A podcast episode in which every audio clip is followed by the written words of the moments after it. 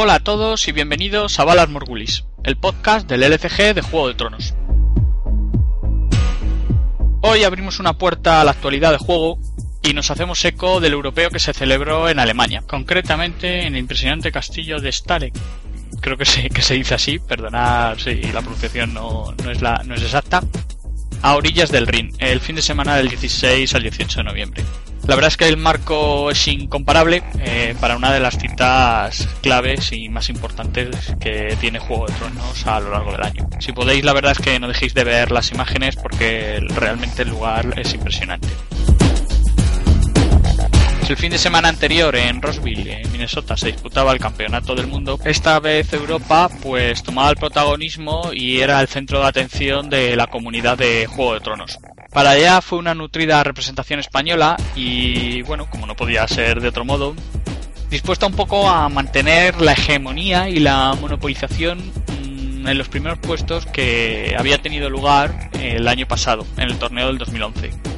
Éramos los vigentes campeones en justa, Harren se había alzado con la victoria y bueno, pues tocaba defender título.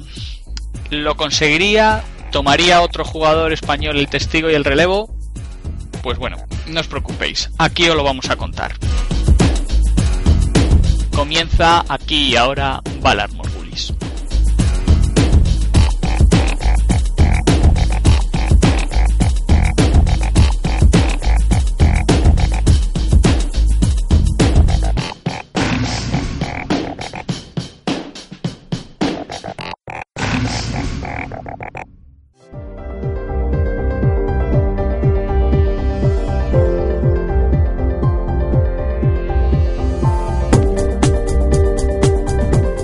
Juego de Tronos? ¿Te gustan los juegos de cartas? ¿Sí? Pues entonces ven a pasar un buen rato con nosotros en Valar Morgulis, tu podcast del ECG de Juego de Tronos.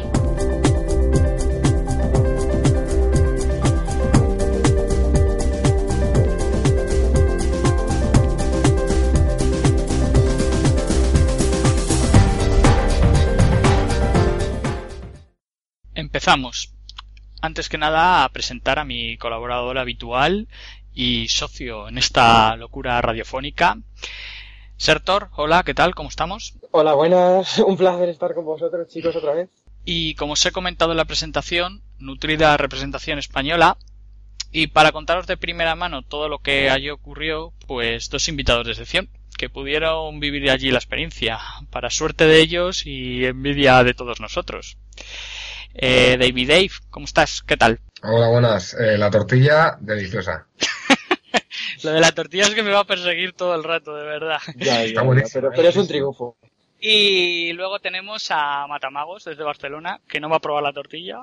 Hola, ¿qué tal chicos? Eso te iba a decir, no sé de qué va a estar la tortilla, pero me, me habéis hecho bullying. Te lo voy a explicar rápido. Para engañar a, a Sertor y, a Lord Cedarion en, para el primer podcast les invité a mi casa y les invité a una tortilla para el primero y el segundo podcast. Entonces, desde aquel entonces, desde aquel entonces solo, bueno, los tres, las tres veces que han venido, pues solo venían si había tortilla. Así de claro. ¿Ha, ¿Ha, habido tortilla otras veces? Entonces, ha habido tortilla, exactamente. exactamente. Y ahora, como nos hemos modernizado. Como nos hemos, este podcast es la tortilla. Perdón. Nos hemos modernizado, pues el, el peaje que tenemos que pagar es que no hay tortilla. Bueno, sin más preámbulos, vamos a contaros eh, todo lo que allí aconteció. Eh, vamos a dar un repaso, yo creo que, va a estar bastante bien y sobre todo teniendo en cuenta, pues bueno, que eh, Matamagos y David Dave, pues lo, vivieron allí en persona y bueno, pues nos van a contar un poco su experiencia.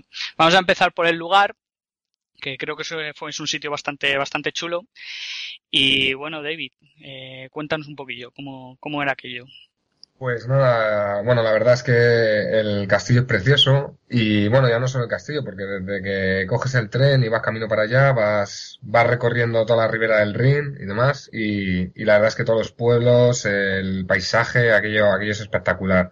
Y nada, es bajar en la estación de tren, ves el castillo al fondo y, y nada, ya coges la lanza y subes corriendo montaña arriba para, para bueno, a todo el que se cruce en tu camino acabar con él y, y tomar el castillo que, que además es espectacular.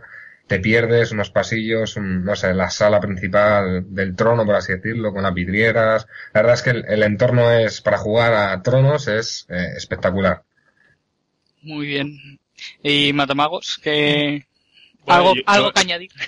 Sí, yo, yo quería añadir que, que, por ejemplo, fui, fui con mi chica esta vez porque, como ha dicho Dave, el, el, el sitio es chulo y merece la pena visitarlo.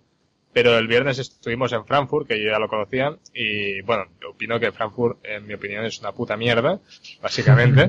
Directamente, O sea, así. Tiene, tiene cierta gracia porque hay como edificios antiguos al lado de eh, rascacielos de oficinas y está el Banco Europeo y tal. Pero bueno, yo creo que en una tarde se puede ver perfectamente. Y a pe- pero a pesar de que Frankfurt sea eh, más bien pues feucho o, o con poco interés, los alrededores, que es donde está situado Bácara, que es el pueblo del castillo de Stagleg y, el propio castillo, pues eh, so- son una, una pasada. Es la zona, bueno, es de las zonas ricas de, Alemania es donde está la industria y por ejemplo eh, Bácara que el pueblecito es el típico pueblecito romántico de pues, la idea de pueblo del siglo XIX que podemos tener alemán con casitas de madera todo bien pintadito es pequeñito entonces está bastante bien Eh, los oyentes por ejemplo si quieren entrar en, en la web de, de Wolfgang si ponen Agot en Google Agot Stagleg tiene fotos colgadas y realmente pues sabe vender el, el- el torneo porque tiene fotos bastante chulas. Se Allí- vende, se vende. ¿A- ¿Allí te podías hospedar en el propio castillo o, o no? No había posibilidad. Eh, bueno, el castillo de hecho es un, es un albergue y, y entonces eh, está preparado como albergue. O sea, tiene habitaciones eh, colectivas con literas, tiene duchas compartidas, tiene un salón comedor. Entonces normalmente du- durante todo el año funciona como albergue y, acoge pues algunos eventos porque vi también que habían, habían fotos colgadas de eventos con niños vestidos disfrazados así de medieval y tal y bueno, y nuestro torneo que, que realmente se llena el castillo y yo creo que ya no debe caber más gente, especialmente este año que hemos sido un montón. De hecho, Lo llenamos, lo llenamos de vida los jugadores de Tronos. Sí, de, de, de hecho, eh, el mayor atractivo es precisamente estar hospedado en el sitio donde se celebra el torneo. Y yo conocí a varios jugadores que, que no, no estuvieron a tiempo de conseguir habitación y entonces estaban registrados en el torneo, pero tenían que bajar al pueblo a, a dormir a algún hostal del pueblo. Y nada, todos coincidían en, en la pena de, pues, oye, no estás pachangueando hasta las 4 de la mañana ahí con todo el mundo y luego te vas a la cama. Tienes, tienes que bajar hasta el pueblo, es, nada, no, no es lo mismo, no es lo mismo. Ya que, habéis- ya que has dicho eso, David, eh, ¿cómo que fuisteis para allá? ¿Cuándo llegasteis? Eh, ¿El viernes? Eh, Pues llegasteis- mira, ¿Estuvisteis yo- antes? Yo hice un poco como Matamagos, pero me adelanté un día y llegué igual al jueves a Frankfurt. Y bueno, la verdad es que muy bonitas las vistas de los rascacielos y tal, pero bueno, ya se intuye que no, no hay mucho más, como, como bien dice él. Y nada, pues ya el viernes por la mañana tren para allá y pues es que la verdad es que ya en el avión, en las mesitas del avión replegables, pues echando una partida con Shadow, en, en el tren todo el rato hablando de tronos, ahí conocimos a- al tronero número uno de los tres troneros que hay en Noruega, que iba al torneo, eh, y ya desde que llegas al castillo, pachangueando todo el rato, hasta haces tiempo hasta que empieza la melee o el draft, lo que quisieras jugar, y luego pues toda la noche jugando, bueno, la verdad es que, la verdad es que genial, genial. Y bueno, una, una preguntita para vosotros dos. Em, ¿Qué es lo que más, la experiencia más gratificadora, ¿no? de, de ir a Stalge? Está el torneo, jugar, poder tener la posibilidad de llegar a la final, pero realmente qué es lo que más gusta de ir allí, ¿no? O lo que más os impresiona. Por ejemplo, David primero. Pues bueno, eh, yo tuve la, la suerte o, o la pericia de, de conseguir colarme en el top. Entonces, esto personalmente para mí fue bastante emocionante porque es mi primer top de un torneo importante. Pero bueno, vaya, si aún así no hubiera conseguido entrar en el top, la verdad es que el ambiente internacional de gente de todas partes, de, de jugar cartas que no has visto en tu vida, porque hay un colgado en República Checa que juega eh, una carta que nunca. Porque y- está muy loco. Porque está muy loco, porque ahí la gente está muy loca y... ¿Qué no carta, sé. qué cartas jugaba este hombre? No, no, no, bueno, era, era un ejemplo tonto. Va, Matamago, ya me estás ahí metiendo presión. No, no Bueno, me- bueno. Tranquilo, tranquilo. No, no te pongas nervioso. Ah, bueno, me refiero. Yo, por ejemplo, una de las partidas que perdí es por un personaje Baratheon que tengo que encontrar el nombre todavía porque no, no sé cuál es, un queco de coste pequeñito, que no único y tal, que llevaba renombre y me entró a militar con tal, le dejé pasar y, y me comí el renombre tan a gusto ahí, que escrito en francés suena bien, pero no sonó tan bien cuando, cuando me puso ahí el, Cuando el te puso contador. mirando a Cuenca, ¿no? Cuando te puso los contadores encima de la carta dijiste, ya sé cómo se dice renombre en francés, ¿no? Eso es, dije, oh yeah. Acabo de aprender ¿Qué- qué- idiomas. tío más guay.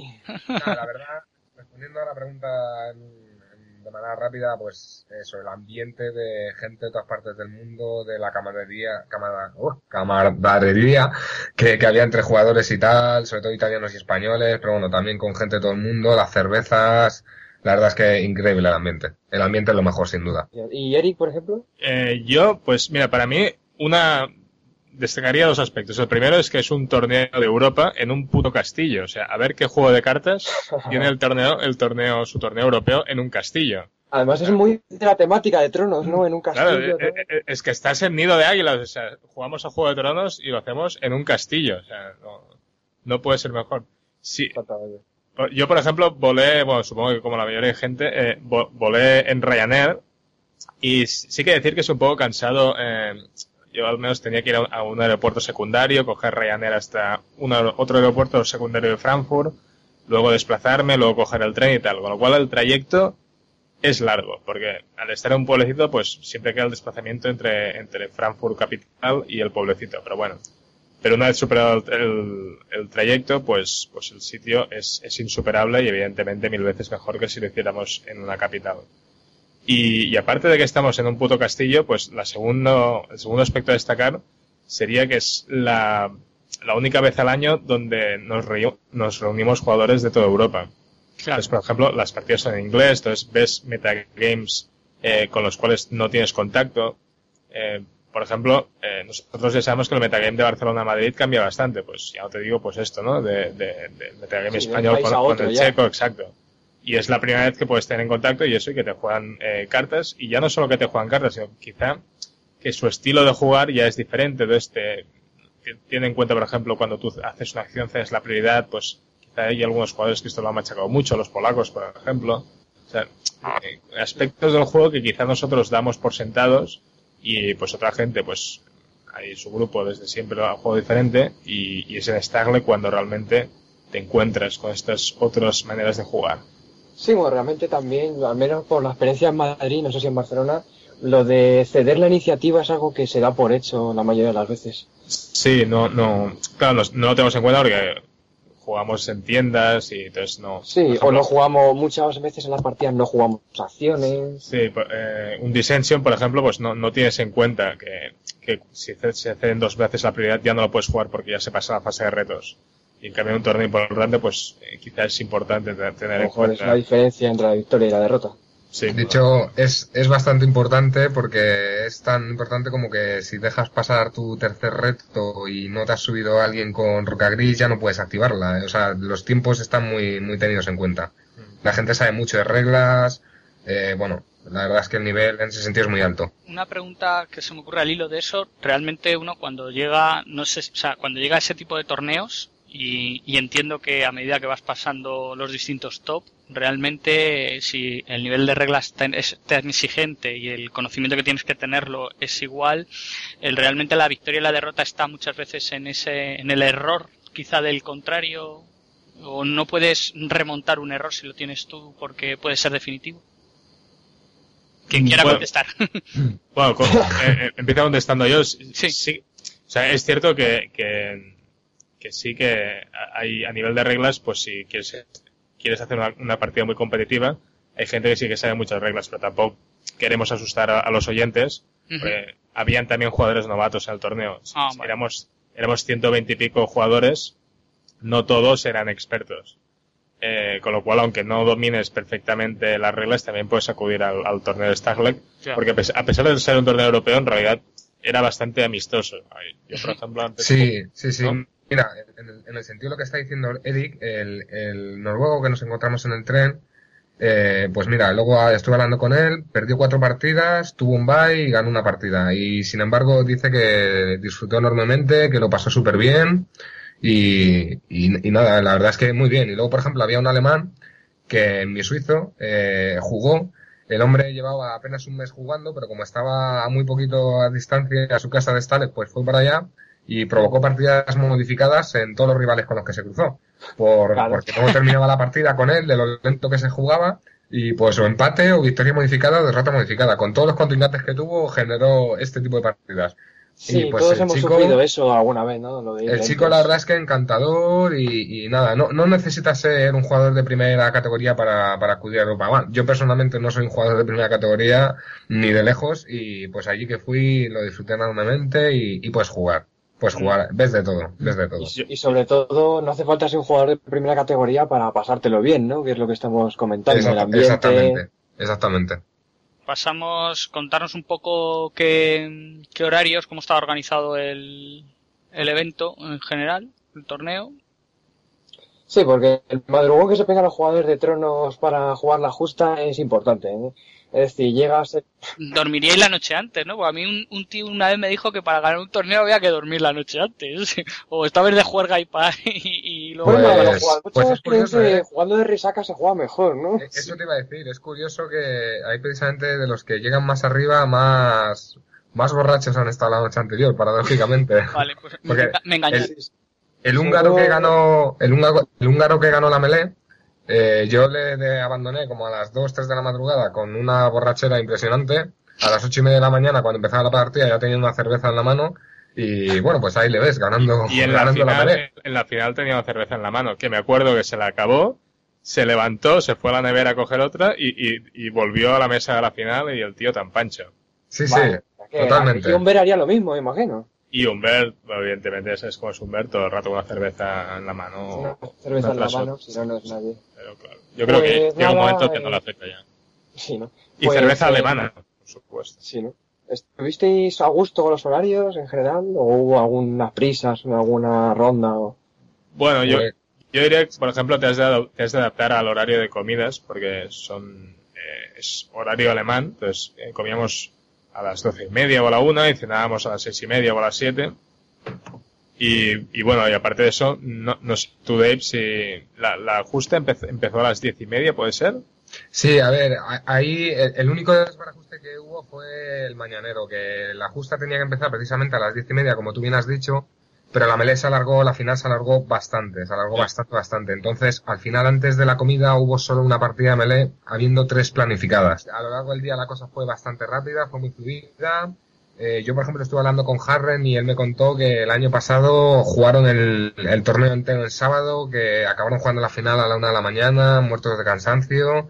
Y en ese Joder. sentido, pues la verdad es que muy aquí, bien. aquí cómo estaba estructurado. ¿Había las rondas previas cuando las empezabais a jugar o...? Es- exactamente. Pues mira, eh, la idea era que de diez y media hasta como las siete y media, ocho de la tarde se jugara la justa. Eh, el espacio de descanso entre partidas era más amplio de lo que fue al final por este retraso mañanero que te digo.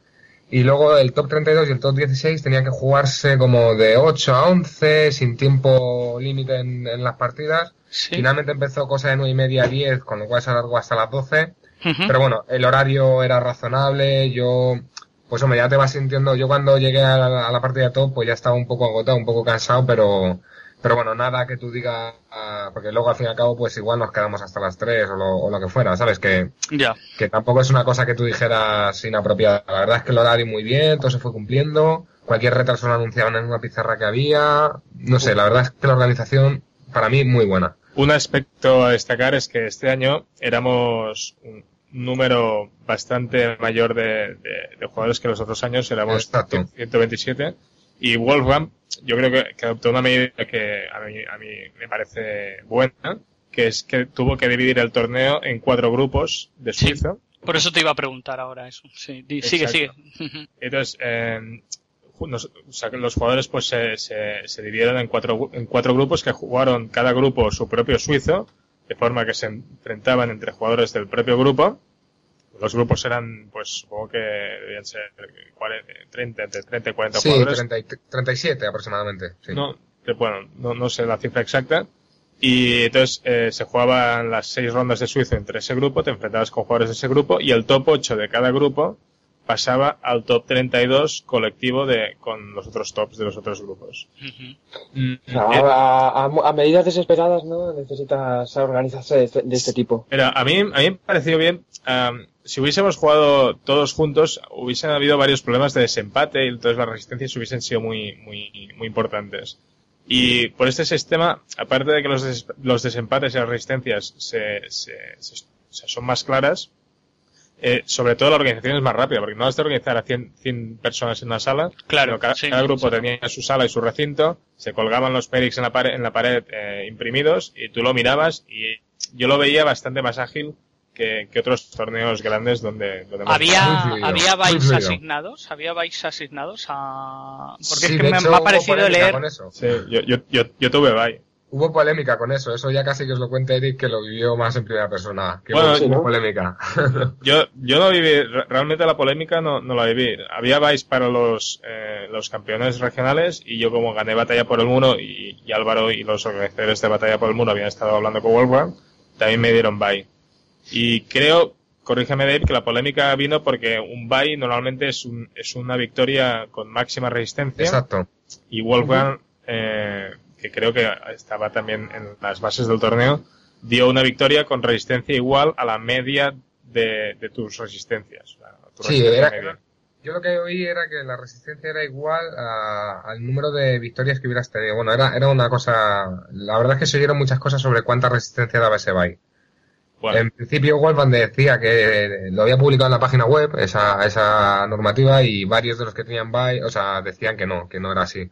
Entonces, bueno, hubo ahí un pequeño, bueno, iba a decir rifirrafe, pero ni eso, un diálogo. No bueno, llega. A mí no me afectó, pero- no, no sé si afectaría a alguien, pero bueno, una, una- yo creo que no, cosa yo creo que no afectó a nadie en realidad. Entonces, pues, pues bien.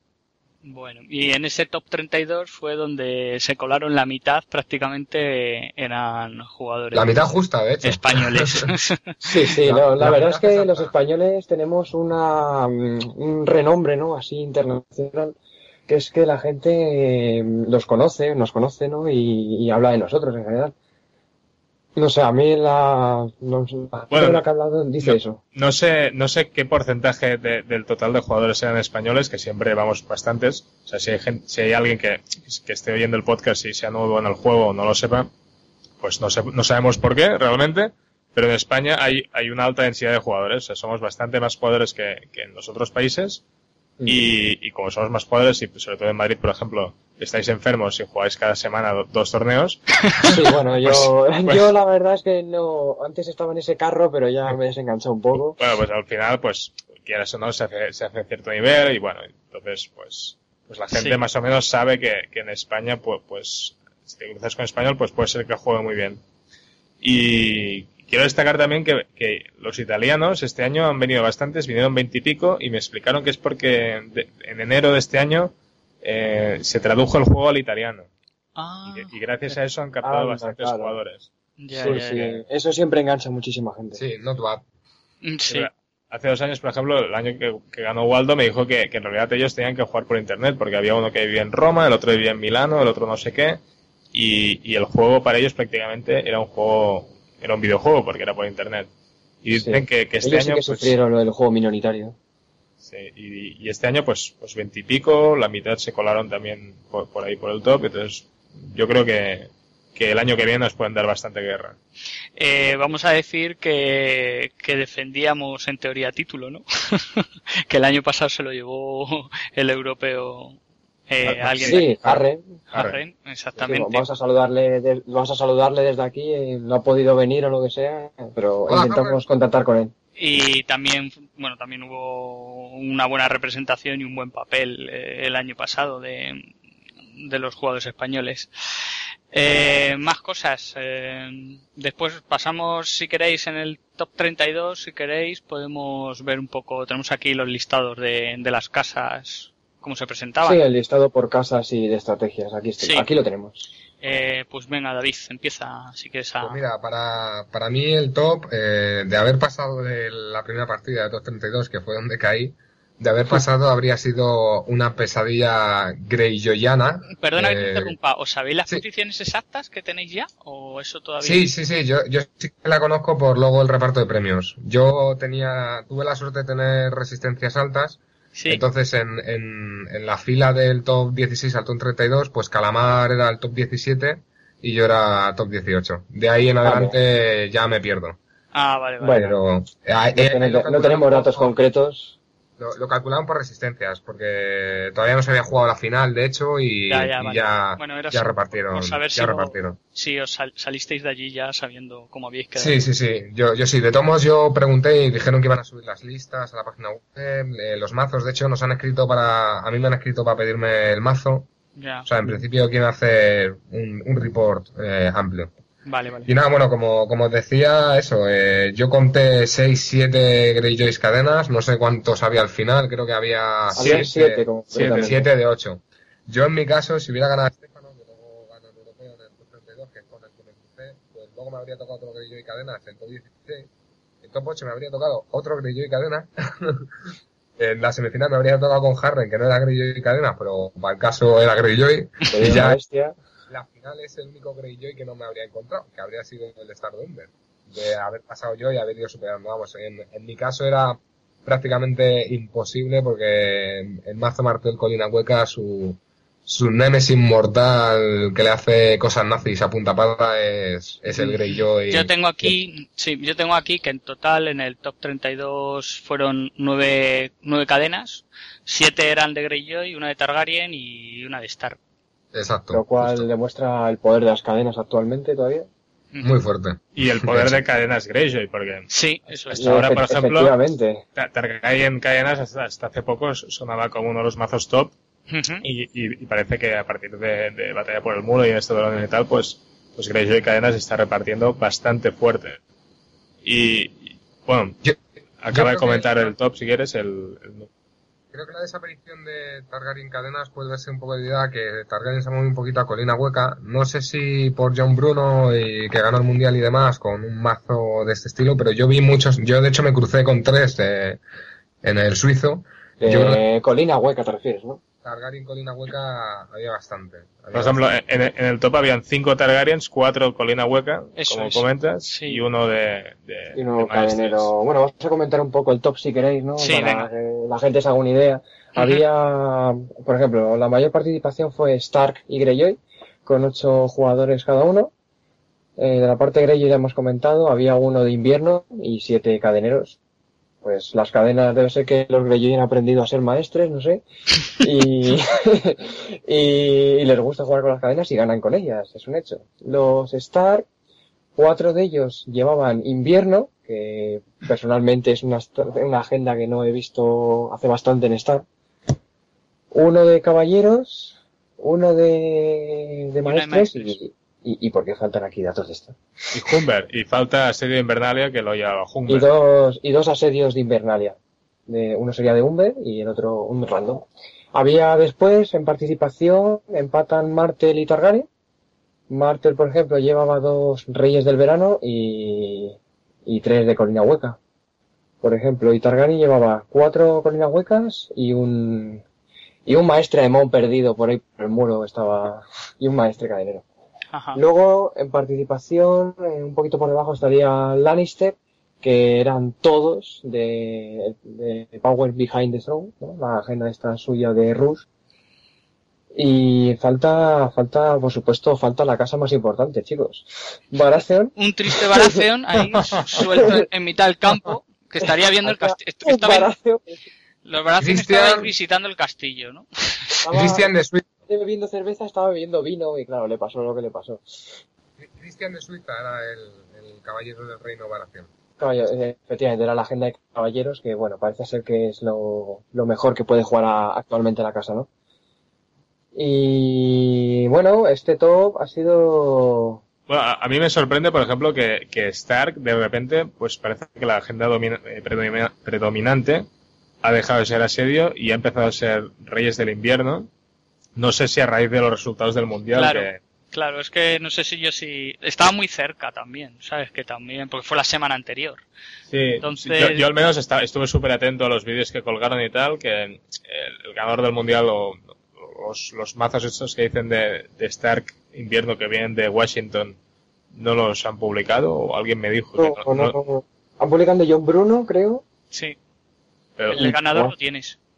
Sí, pero es, es- el del ganador te refieres al de, al de Colina Hueca. Sí, exactamente, sí, al de Vale. John Bruno. Porque ahí me dijeron que los jugadores de Washington no querían publicar sus mazos de Stark eh, Querían, invierno. No Bueno, sé. yo, yo no controlo esos datos internacionales. Bueno, lo que sea. Pero, pero bueno, que es, Sí que es un habrá dato. visto el vídeo y se habrá sacado el mazo de la final de, de Stark. Sí, sí. claro, te lo Bueno, puedes, pero- más o menos sí lo puedes intuir, ¿eh? Sí, se sí, puede intuir, se puede muy intuir. difícil. Sí, sí, perdona, sigue, Eric. No, no, que iba a decir que, que Reyes del Invierno pues ya era el, el mazo Stark de hace pues quizá tres años, de antes de que saliera el core Stark, ya jugaba Reyes por Invierno y ahí me hacía gracia pues eh, quizás una especie de, de, de mazo vintage. pasado, ¿no? sí. que, que yo creo que, que el, el origen de este, este repunte de, de Stark Invierno viene de, de- de las- del ánimo de querer abusar de Mira Reed, ¿no? Supongo que... Sí, exactamente. Es que el abuso ¿no? que pueden crear con este personaje es muy fuerte. Y aparte va muy bien contra, contra maestres, porque le, le blanqueas el rasgo maestre y blanqueas la agenda de, aprendiz, por ejemplo, y la- la- el collar de aprendiz, digo, y todas las cadenas a dar por culo. Exactamente. A lo mejor quizá ese fuera el combo más estelar ¿no? de, del estar invierno, el poder blanquearle, aparte del propio maestre, el collar para que las cadenas se le fueran seguras. Vamos, es, es- probablemente, no, no, no tenemos datos exactos. Pero vamos, es un top en general bastante repartido por casas, quitando Barcen, que Bueno, no ha hecho una actuación muy buena. Y Lannister, ¿no? Que tampoco... Lannister es que ahora mismo, ¿no? Pues, bueno, quizá Lannister está ahí un poco atrás porque ciclo tras ciclo, ¿no? Ha ido haciendo cartas por debajo del nivel, ¿no? De otras casas como Martel, por ejemplo, o Targaryen, han recibido cartas muy fuertes en, en los últimos ciclos.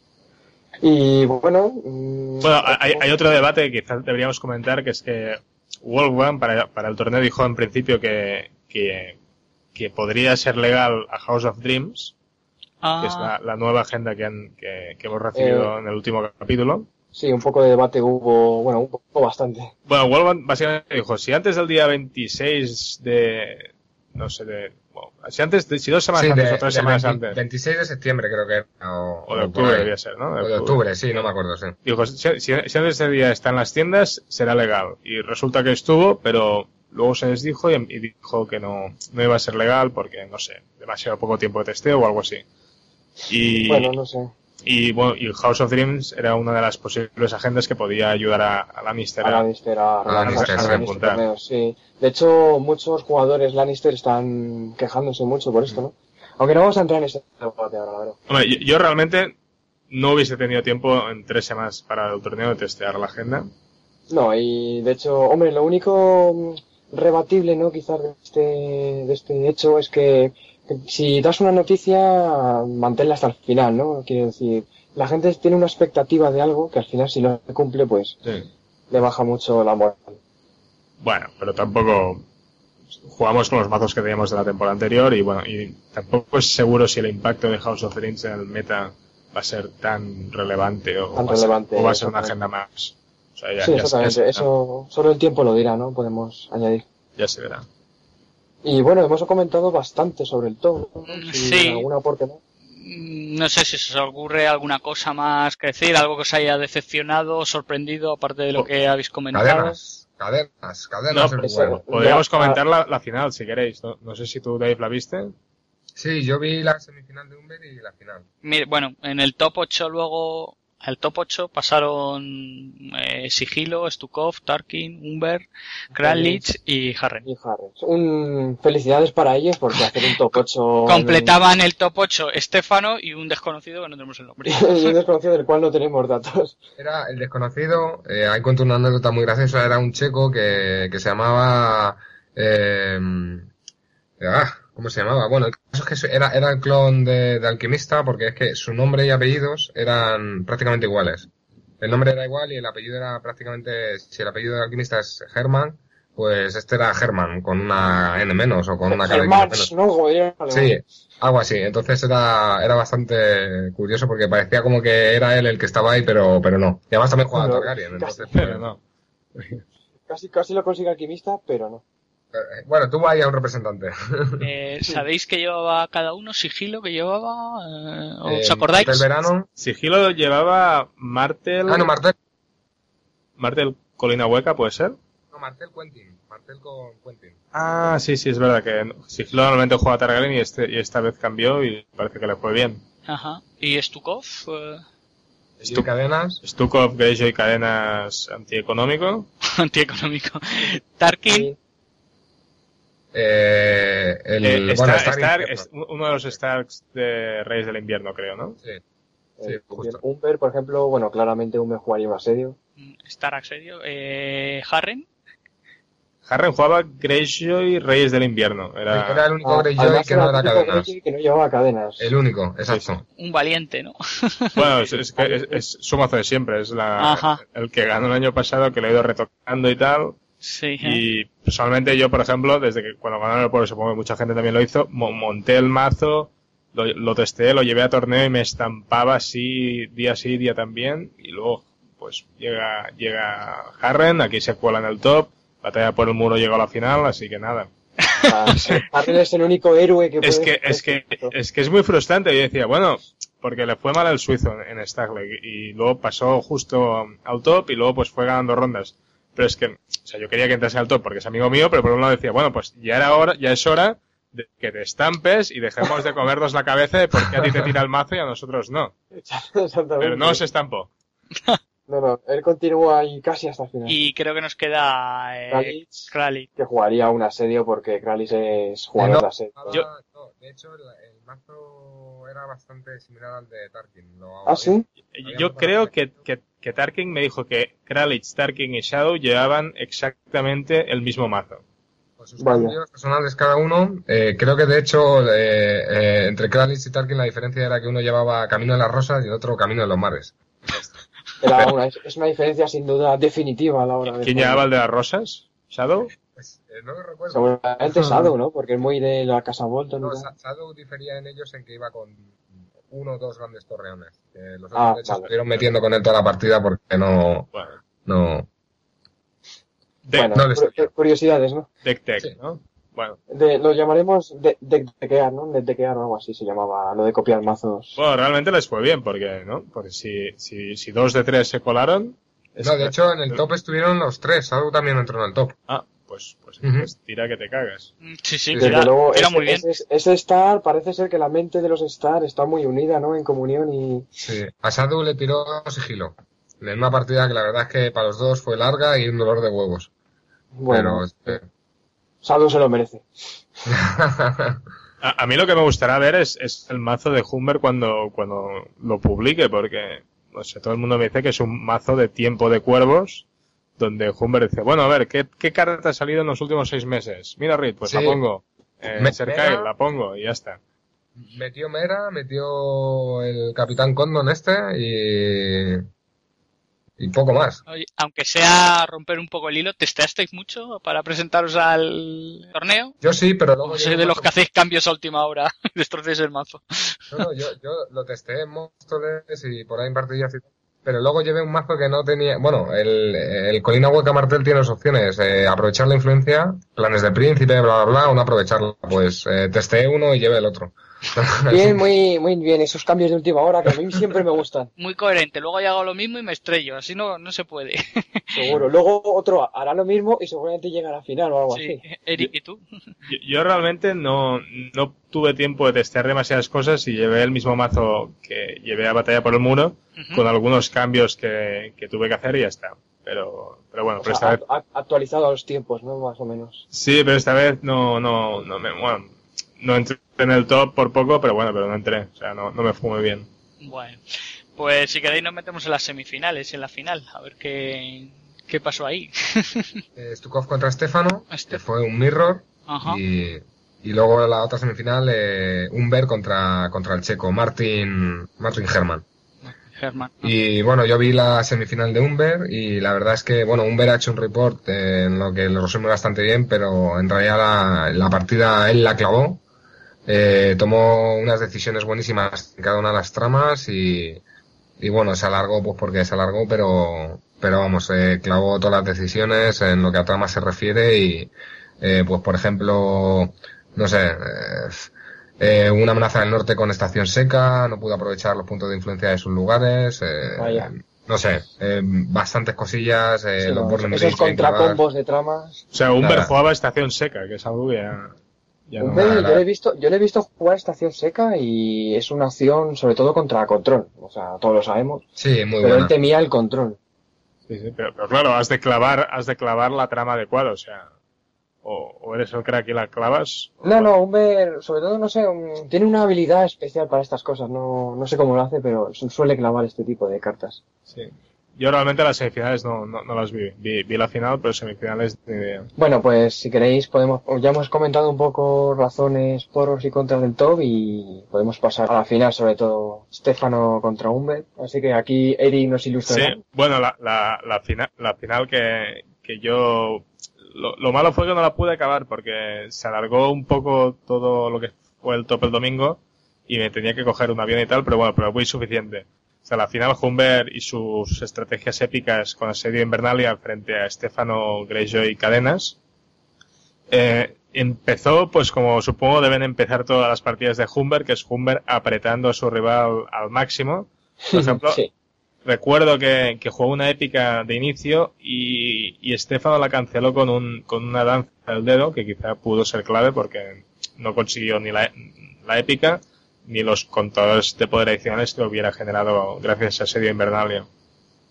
Y entonces Humber empezó desplegando bastante, eh, presionó a Estefano, también tuvo bastante en cuenta eh, restringir las vinculaciones de Estefano, y creo que Estefano tuvo que hacer balas de segunda ra- de segunda de segunda ronda que eso limpió la mesa de, de, de Humber que creo que salió de a ver si puedo sí mira tengo que Humber salió de miedo al invierno contra un contra unas puertas de la ciudadela de de, de Stefano. y, y la segunda ronda y de segunda ronda Humber reveló Retaliation frente al balar de Estefano Y claro, la cara de Humber tendría que ser. no, pero no lo hizo tan mal porque al haber salido de miedo conservó bastantes recursos en mano. Entonces, eh, al, al hacer balas sí que lim- limpió toda la mesa de, de, de Humber, mientras él, por ser Greyjoy y con sus cosas Greyjoy, pues se salvaba. Pero al haber, al haber salido de miedo, pues conservó bastantes, bastantes, aparte me acuerdo perfectamente porque tardó un montón en hacer el reclutamiento de la segunda ronda. Y, deci- y yo no le veía la mano, decía, pero, ¿qué está pensando? Que no debe tener nada, no sé qué. Y de pronto dice, ya, ya he hecho cuentas, pam, y baja cinco o seis bichos de golpe. Y, y entonces pudo prolongar la presión más allá de, de, de la, de la ronda 2. Lo que yo creo que le salvó el culo a, a Estefano fue eh, Ciudad de Pecado, la, la, la de girar la de girar personajes que, su- que supongo que la debería revelar pues eh, gira- debería- te- tendría dos ciudades reveladas Te- te- tenía Tendría a, la que hemos dicho. Gates y, la, y, y a City Besieged, supongo. Sí, Bueno, también- o alguna de cuatro de oro probablemente. Lo- por lo que yo vi, esas, porque Hummer en un momento eh, bajó a Rob y con controlador de poderes llegó a ponerse a, a 13 controladores de poder, que con asedio es peligrosísimo. Pero gracias a, Ciudad de Pecado le giró a dos, a dos tíos. Hummer tampoco iba muy sobrado de icono militar y eh, con la cadena de reducir fuerza estaba bastante, bastante en, el filo de la navaja, la partida. Eh, Humber había presionado mucho, entonces Stefano tuvo que apretar bastante el culo. Con, con City of Sins le giró dos tíos. La siguiente ronda con, con Ciudad de, de Arañas copió City of Sins y le giró tres tíos más. Y Con lo mí, cual le, le dejó desmontado. Sí. para mí, para mí eso fue clave. O sea, el, el poder de control que dio esas dos tramas junto a- al, al poder de control de las cadenas, pues ya dejó a un ver fuera de juego que supongo que debe ser un mazo que, que- que pierde fuelle bastante rápido. Entonces, a- a- por ejemplo, en la ronda 2, si te preguntaban, oye, ¿quién, quién está ganando? Pues decíamos Humber. Humber iba adelante. Pero a partir de, de, de las, de, las, de, las, de las ciudades giradoras, pues ya no, ya perdió fuelle, Estefano vinculó y a partir de allí pues ya, ya tuvo la partida en el saco. Y ya os digo que no pude ver la, la, cómo acaba la partida, pero vi suficiente pa- para, yo vi cómo le había dado la vuelta a la tortilla. Sí, que el punto de inflexión estuvo ahí, ¿no? Sí, yo- yo- pero yo- realmente yo- es una de las... No, no estuve en la final del año pasado de Harren contra, no me acuerdo quién era, pero, pero por ejemplo hace dos años en la final de que ganó Waldo, que Waldo llevaba cinco agendas, eh, contra Maker creo que fue y, y no fue una final, es- la grabamos en vídeo y fue una, una paliza nazi de Waldo a su oponente. Y esta final, esta final sí que es pues chula de ver porque estaba igualada. Bueno, Dave, eh, tú sí estuviste hasta el final, ¿no? En la penúltima trama, no recuerdo qué trama sacó Humber, creo que fue, no sé si fue Veneración de los Antiguos Dioses o, bueno, no recuerdo exactamente cuál, pero bueno, eh, un momento en que, momento mítico de la partida, en la que fue con todo a poder, o sea, bueno, entró Estefano, tal, no sé qué, te para aquí, te para allá, y bueno, él fue con... No, de hecho fue al revés. Eh, de hecho eso, eh, bueno, eso ya tendría que decirlo Humber, pero quizás me pareció un error de Humber porque iba el primero y entró con todo, con todo a poder. Por sus renombreros, por sus tal, etcétera, etcétera. Y se quedó a 14.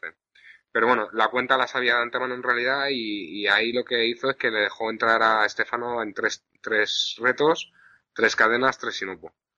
Eh, pero bueno, la verdad es que fue muy emocionante el momento de A14, eh, Humber cogió el contador que le quedaba y empezó a mirarlo y dijo una frase que, joder, que casi es de astronauta, ¿no? Fue tan cerca y a la vez tan lejos, ¿sabes? sí, sí. Y luego empezó a buscar entre sus cartas y hizo un comentario en plan, mierda, me he dejado la otra cabeza de enano en el otro mazo, ¿sabes? En plan de, el evento este Lannister que te arrodillas a un personaje y clama uno de poder. Solo casa Lannister, de hecho, vamos, que, que, fue ahí un momento distendido de risas y tal. Y luego en, el, en la última trama, fueron la verdad que tramas eh, quedaban un poco igual, porque, bueno, él sacó, él sacó, si no me equivoco, el Forgotten, que se lo había guardado pues por lo que, por lo que pudiera pasar y tal. El otro no sé qué trama sacó, pero creo que tampoco valía de mucho en ese caso, fueron dos tramas inútiles, de hecho hubo ahí un comentario en plan de, guau, el turno, el turno más importante y las tramas dan igual. Bueno, el caso es que ganó un ver la iniciativa y ahí le dijo a, le dijo a Stefano que si ganaba en ese turno bien y que si no le, le, daba la partida. Y en realidad, bueno, era, hacía bien porque la partida era, era de Stefano en ese sentido. Y nada, pues Humber entró con todo a poder, con todo, con todo, con todo. Eh, antes se había quedado con 14, pero entre que le había quitado dos Stefano, no sé qué, pues estaba en... Estaba en 12 con Claim 1. Entonces el que le quito eh, y los dos renombreros, 15. ¿Vale? Lo que le hacía falta para ganar. Uh, Humber entró con todo y Estefano en ese turno, en ese turno clave, Estefano, joder, la verdad es que ha tenido suerte robando las cartas clave, conmigo robó el pesadilla y con Humber robó eh, un conclave. 5 de fuerza, icono de poder y, le puede dar sigilo. Pues, pues nada, esos 5 de poder marcaron la diferencia porque de hecho eh, Humber tenía tres ladies en mesa, ¿vale? Tenía a Arya Star, a Kathleen, que la reclutó en ese turno pues para la machada final y no recuerdo cuál era la lady que tenía, pero otra lady, ¿vale? Tres ladies. Sí. Con el rob de dar rasgos más tres de fuerza. Bueno, a Humber entra con todo a poder y le dice a, a Estefano 15 de fuerza. Estefano coge, arrodilla todo, cuenta y dice 17. En ese momento a mí me dio algo por dentro porque yo no había contado la fuerza de Estefano, Humber tampoco, que también puso, vamos, puso cara de alegría y dijo I will say lady. Y con su sonrisilla en plan de te acabo de faquear. Más 3 de fuerza, 18. Mira, la cara de Estefano en ese momento, o sea, un poema. Un poema. Claro. Un poema en plan de mierda, me he equivocado al contar. Y eso que arrodilló todo, todo de poder lo arrodilló. Y entonces ya, eh, no sé quién intervino, bueno, intervino un jugador que estaba viendo la partida, los jueces confirmaron y tal. En realidad había contado mal Estefano, tenía 21 de poder. Joder. Pero vamos, ese microsegundo en el que Humber creía que había ganado, Estefano creía que había perdido y tal, fue, yo vamos, yo me levanté y todo, emocionado, fue, fue glorioso. Yo pensaba que había ganado Humber, pero, pero no. Ya te digo, eh, el conclave, 21 menos 5, pues 16. Mm, claro, pues bueno, mm, casi lo consigue Humber, es, está muy bien porque hace mucho que no juega realmente. No creo que juegue mucho por internet y en Stage ha hecho muy buen papel. Y además está muy bien bueno, yo sobre todo aprecio que sea un mazo así de Invernalia del año de la pera, con, con sus épicas de... Bueno, que épicas salió antes que el Coreset, ¿no? Las batallas sí, sí, sí, pues sí, sí, sí. Y, y, eso demuestra, por ejemplo, que, que, que, un, pues, un mazo competitivo puede seguir competitivo durante varios años sin que tengas que gastarte demasiada pasta, porque al fin y al cabo él tenía su mazo del año pasado, ha añadido un par de cartas de este ciclo y, y míralo, en la final. Lo ha conseguido. Es que si el mazo funciona, sigue funcionando, pues a lo mejor claro, de las nuevas que, cartas es... un refuerzo muy muy puntual o, o es algo. el sistema LCG, ¿no? Ese, ese formato, es decir, como no hay rotaciones de ningún tipo ni previsiones, limitaciones, pues un buen mazo se puede mantener duradero, ¿no? Durante mucho tiempo. Hombre, quizá no todos, ¿eh? Pero no sé, al menos en este caso, pues parece parece que sí. O sea, es un, el de Jumer es un mazo cañero que va por los contadores de poder gracias a Serie Invernalia y precisamente Maestres no diré que son lentos, pero por lo menos tardas una ronda en, en sacar las cadenas suficientes para controlar la partida. Claro. Sí, por lo menos un turno necesitas de preparación. Exacto, y, y se cubrió las espaldas con un miedo y, y bueno, pues eso, llegó a la 13 y estaba, no sé, ambos estaban nerviosos. O sea, Estefano no las tenía todas consigo. Sí, al menos no iba de sobrado, ¿no? Como se puede, se suele ver a veces. No, no, es que ya te digo, podía haber perdido perfectamente. Ajá. Bueno, pues eh, colgaremos el mazo, aunque está en bastantes sitios, supongo, estará en bastantes sitios. Eh, colgaremos el mazo en el blog y así lo veis, el mazo de Estefano. ¿Nos queda hablar de Melee? No, yo, yo, yo realmente no vi la mañana porque era el, el, el día que, pa- que pasé en, en Frankfurt. ¿La Melee empezaba el viernes o...? La Melee, el viernes, la Melee fue el viernes Ajá, y, vale, perfecto. y la final o las semifinales y las finales fue, fueron al día siguiente. Sí vi, sí vi algo de la final porque estaba Atos, que es de, que juega conmigo en Kaburi. Había, bueno, Atos que jugaba Stark, pues no sé si jugaría Asedio o, o, o Kindly Man. Y bueno, me acuerdo porque estaban ahí, fue una partida larguísima, estaba el, el, el húngaro era el que ganó al final con su Sí. cerveza. Un húngaro con Martel, con Quentin. Sí, Sí, exacto. Quentin. Eh, pues fue la primera mail donde se aplicaron las últimas fax que, que, que introducían listas restringidas. lista restringidas, es cierto, en Melee. Exacto, listas restringidas separadas para ajuste para Melee. Por ejemplo, una, una de las incorporaciones notables es que eh, ya no se puede jugar en Melee mm, dando ejemplo y superior claim, que era una, una de las estrategias clásicas de Melee. Mm. Y, por ejemplo, Atos la jugaba y Atos al final creo que optó por Superior Claim y me acuerdo que me enseñaba las cartas y me dijo o me salgo ahora o me rompen el culo. Supongo que al final fue lo segundo, porque no ganó, ¿no? Y- No lo consiguió. No, había un Targaryen también porque me dijo que, que él creía que podía ganar porque había atacado no sé dónde, pero que luego se le explicaron que en ningún momento, que todo eran ilusiones. Que si se, se pasaba de la raya le, le- le caía un pesada por las llamas y, y se acababa rápido. Y bueno, Tenemos apuntados, si no lo tenemos mal, 66 personas en el torneo de Melee, que hicieron tres rondas, top 16, y cinco, cinco de los nuestros pues pasaron a ser top 16. pues me parece mu- mucha gente, ¿eh? 66 personas. o sea, Es el dato que, que además apuntó David Dave, o sea que, no sé, ahí ya tenemos que esperar a las listas definitivas, ¿no? Que publicarán y todo, y ahí ya podremos confirmarlo. Bueno, pasará lo de siempre, ¿no? No- Siempre se dice que en no sabes hasta qué punto es el mazo, hasta qué punto es el jugador o las circunstancias de la mesa. Sí, Pero- yo creo que un poco el melee es eso más, ¿no? La mesa, tu posición y, y tu habilidad de negociación, ¿no? En tu habilidad, tu victoria. Pero sí que es cierto que hay jugadores que, que a veces han repetido tops de melee de forma estable. Por ejemplo, Stukov un par de veces entró en el top. Y Atos en batalla por el mundo también había entrado en el top y, y ahora también estaba por allí. Así que, más o menos. Harren, por ejemplo, me dijo que como ganó el europeo el año pasado, en la mesa que se sentaba decían, es Harren y todos a por él. Dijo, ese no, lo- no lo iba a conseguir en melee. Madre de Dios. Y, y se lo comían y luego un problema menos y luego empezaban la partida cuando él estaba estresado. Cuando él estaba muerto decía, vamos a jugar nosotros. Exacto.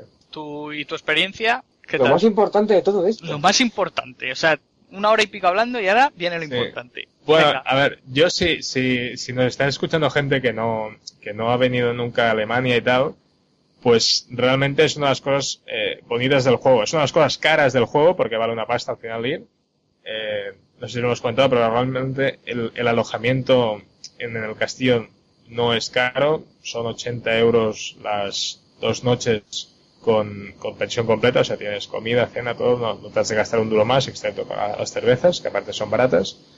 Pero es una de las cosas chulas, o sea, aunque no lleves mucho jugando, si, si te puedes permitir cogerte un día de vacaciones en el curro o en la universidad y reservarte un fin de semana en noviembre, porque cada, cada año lo haces en noviembre, vale la pena venir. Ya te digo, para mí lo mejor es que jugamos en un puto castillo, que, que el ambiente es una pasada, porque todo, todo el mundo eh, va al cachondeo, va, va, va a beber y a pasarlo bien. No, hay, yo, por ejemplo, jugaba Magic antes y no es el Mm. típico ambiente de torneo grande de otros juegos de estos que la gente va a ganar, porque tampoco... No, sí, todos, todos- yo creo que todos tenemos, uy, va.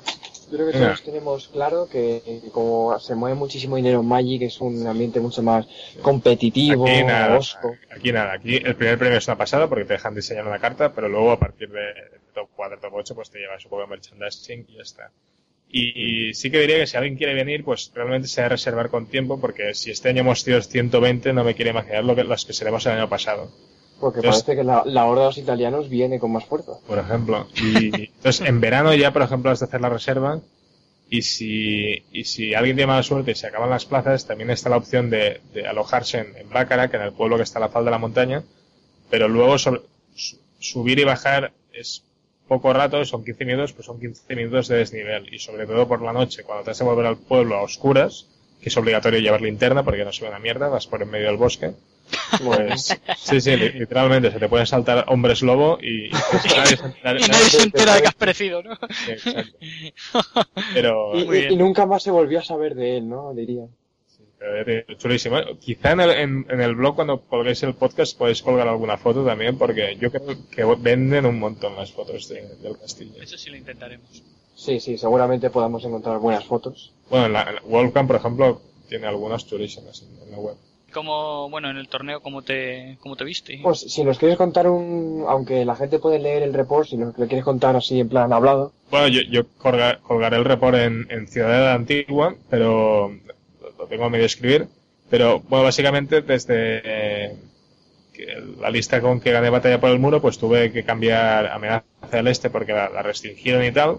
Y al final opté a raíz de, de unos comentarios que, que me hizo eh, que me hicieron en, en una entrada del blog, me pasé al bando de las ciudades y, y que no está nada mal, o sea, jugaba pues eh, ganando favores y guardar por decreto y a partir de allí, antes jugaba amenazar al este para dejar al oponente una carta, ahora ya no podía y tenía dos opciones, o bien pasar de hacer más trujas y centrarme en ganar la partida, o bien eh, hay una trama que se llama Malgastando su tiempo, que es un 2-6-1, que al revelarla le miras al, oponente, le coges una carta y la descartas.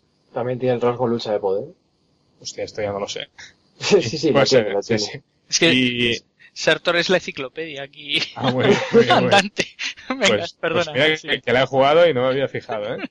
No pasa nada, no es importante eso. Y entonces con ganando favores decreto y, y malgastando su tiempo, pues tú empiezas la partida con 9 10 cartas en función de las que te hayas descargado y el oponente con 3 que no está nada mal, eran una de las opciones y como digo, no, no pude testear tampoco a fondo. Pero lo malo es que esos dos de oro para desplegar son una puta basura infernal. Claro, y, encima tus personajes están girados o han hecho sí, sí, sí, exacto. Y total, como en la batalla por el muro muchas veces había no había podido completar el combo, lo había dejado el rival a cuatro cartas, que así había ganado, pues al final dije eh, que mejor hacer ganando favores decreto y, y, a las puertas y, luego tenía pues ciudad de soldados en la recámara, ciudad de, pecado en la recámara, eh, ciudad asediada, etcétera, etcétera, para, para rematar la partida. Y al final pues eh, tuve el, tuve cuatro victorias contando el bye y dos derrotas, pero una de mis victorias fue modificada por tiempo y eso me dejó fuera del top. Eso fue definitivo, sin duda. Si hubiese sido victoria no modificada, sí que entraba, pero bueno, también una cagada en un momento de la partida y ya está, ya, ya lo veréis en el report. Pero bueno, no, que no pasa nada porque, porque las partidas estuvieron bien, todos, todos mis rivales fueron bajísimos y al día siguiente pues seguimos jugando, vimos la, vimos la final, o sea, de puta madre. ¿Pusiste nervioso a Humber y a Stefano? Sí, no sé, bueno, supongo que estarían nerviosos, pero yo me acuerdo de jugar la batalla por el muro, todo el mundo nos miraba y, no estabas atento al público, estabas atento a la partida. No, no, desde luego, en ese momento lo único, parece que solo importa la mesa. Sí, no, no le haces mucho caso a la gente. No, todo el mundo está callado, así que no, no pasa nada, no, te das cuenta. Bueno, a veces hay un sertor loco por ahí que dice alguna cosa, pero nadie le hace caso. Pues, pues Bueno, David, eh, cuéntanos tú ahora tu, tu experiencia. Eh, háblanos un poquito del mazo que llevabas y, cómo te fue ese torneo. ¿Cómo me fue, no? Vale, sí, sí. Pues nada, bueno, el mazo, como ya más o menos sabe la gente y tal, pues Colina Hueca de Martel, que la verdad es que Colina Hueca Mm, no tenía muchos, eh, mucha gente, muchos fans al principio, ahora está como más de moda y es normal, ¿no? Porque empieza sin setup y, y es como bastante duro, empieza remando desde, desde, el principio cuesta arriba, ¿no? Pero la verdad es que me encanta y prácticamente, bueno, todos mis torneos importantes los he jugado con Colina Hueca y, y, he jugado mucho tiempo con Colina Hueca. Poca, poca cosa me ha salido de ahí. Verano, caballeros, pero bueno, yo aparte soy más de la muerte, pero bueno. Y nada, el mazo, pues la estructura básica de Colina Hueca que prácticamente todos los mazos Marten comparten de, bueno, pues mensajeras, indigentes para robar, los huérfanos. Yo en particular saqué los refugiados porque no tenía sitio para ellos, que a lo mejor es algo más polémico, pero bueno, ya se está viendo últimamente bastante gente que, que no los mete porque como que no están auto-include. Y bueno, pues esa es la idea. Y bueno, un poquito la estructura básica. Los nobles, porque iba con roca gris y demás, eh, pues una copia de todos los nobles y demás.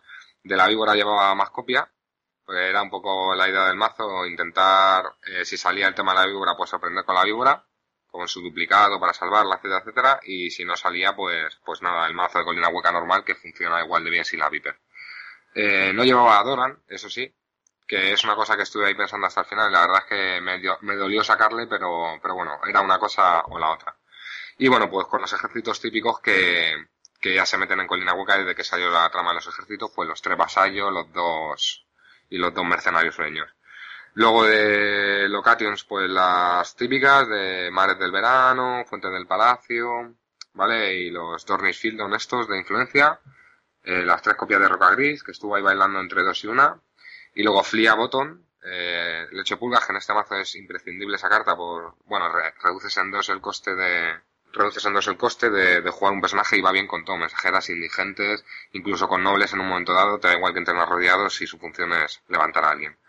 Eh, y bueno, luego también Calle la Seda, que ahí ya mucha gente no comparte su opinión, pero bueno, a mí me gusta mucho para cargarme a Roca Gris, que un Roca Gris con una alada o similar, me, me va bien.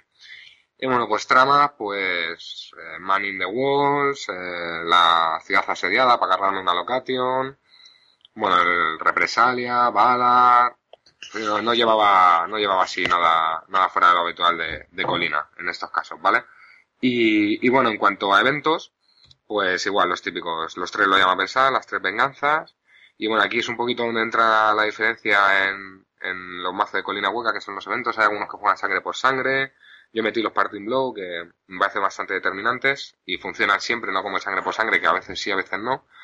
Metí no metí partida Sirtran, que eso sea a lo mejor lo más radical que hice, y, y bueno, metí metí escudo de papel, aunque yo siempre he jugado con el juicio de la mano, por aquí que como hay oro, pues me mola pagar el juicio de la mano y cancelar un festín de las crías, o, o un incinerate, o cosas que tengan coste de influencia, incluso un venganza roja en un momento dado.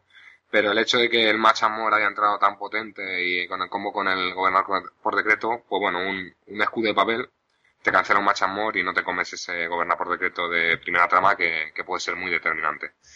Y nada, pues en cuanto al torneo en sí, pues, pues hubo un poquito de todo. La verdad es que lo disfruté bastante y, y bueno, pues vi, vi, un poco de todo. En mi primer eh, contrincante fue un chico inglés, no recuerdo exactamente su nombre, pero me sorprendí muchísimo porque me, nos sentábamos, hablábamos, bla, bla, bla, y agenda de, de hermandad que en Melee se vio bastante y quizás tuviera más sentido, pero en Justa la verdad es que me sorprendía un poco. Y le dije, joder, macho, soy tu, tu, peor cruce. claro. ya, eh, Roca Gris, ¿verdad? Porque claro, el, el mazo hermandad se basa en un Turbo que haya muerte, lleno de lleno de accesorios, clamando poder como un burro, pero claro, con un Roca Gris a la mano y se acabó. De hecho, pues al final lo que pasó, estuvimos jugando así un poquito, y, y nada, eh, turno 3 creo que fue, ya estaba Iberic con 4 o 5 accesorios, algunos contadores de poder, yo no atacaba precisamente porque ya tenía un gusto por la sangre y todo el rollo. Recluto Arián y Roca Gris. Y según lo recluto me dice, me da la mano. Y me dice, ha ganado. Se acabó la partida. era una tontería y seguir jugando porque su juego era, era ese. Y de hecho me acordé, eh, escuchando vuestro último podcast, me acordé de esa partida porque porque hablabais precisamente de una de las razones para sacar un bala de Margulis podía ser una Viper tempranera. Y la verdad es que creo que él ahí cometió una mala decisión porque hizo un setup de una única carta de Viper. Yo estuve bastante tentado de sacar el Valar, pero digo, bueno, mm, la Viper es de los míos, eh, somos amiguetes, me la, me la voy a jugar. Y entonces, pues nada, le aguanté ahí, saqué pues salida de Manning, bajé los vasallos, un indigente, la verdad es que tuve buena salida. Y, y nada, con el robo muy potente que tuve, seguida me vino Roca Gris, eh, la verdad es que luego aparte cometí un error, porque sacó de trama 1 el Summoning, eh, sacó a Beric y solo reclutó a Beric. Yo tenía un Claim 2 en mesa y eso tenía a Beric y a la Viper. Pues le entré a militar con los vasallos, que era imparable, y, y Viper muerta en turno 1. La verdad es que ahí se ofuscó quizás un poco, pero bueno, la verdad es que la partida fue bastante sencilla. Sí, que no te hizo falta al final el Valar. y bueno, como luego decía por ahí, eh, tan buena suerte la primera partida con un contrincante tan fácil, tenía que tener una repercusión kármica de algún tipo y efectivamente en la partida segunda me tocó con Ayoria.